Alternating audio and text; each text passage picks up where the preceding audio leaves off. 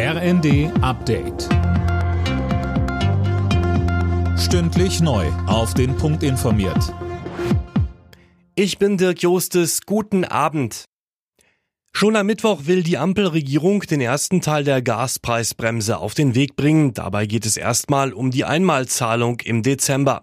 Im Abschlussbericht der Expertenkommission wird noch eine ganze Reihe weiterer Maßnahmen vorgeschlagen.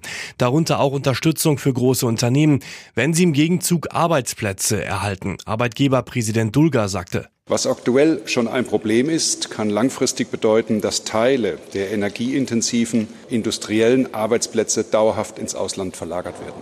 Aber auch im Handwerk und im Dienstleistungsbereich werden Geschäftsmodelle unrentabel. Was wir also in diesen Wochen entscheiden, hat Konsequenzen für die Wirtschaftsstruktur unseres Landes für die nächsten Jahrzehnte.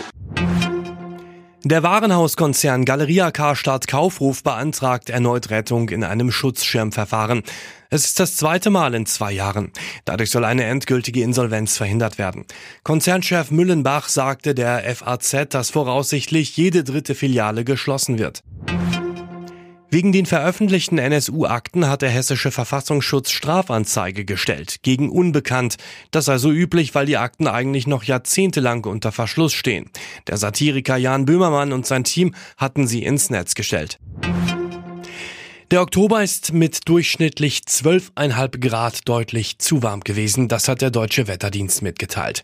Mehr von Tim Britztrup. Die Temperaturen hätten eher einem typischen Mai entsprochen, heißt es vom DWD. Sie lagen etwa dreieinhalb Grad über dem langjährigen Mittel.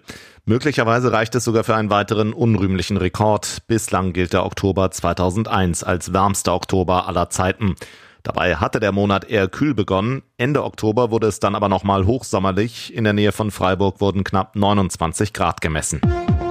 Alle Nachrichten auf rnd.de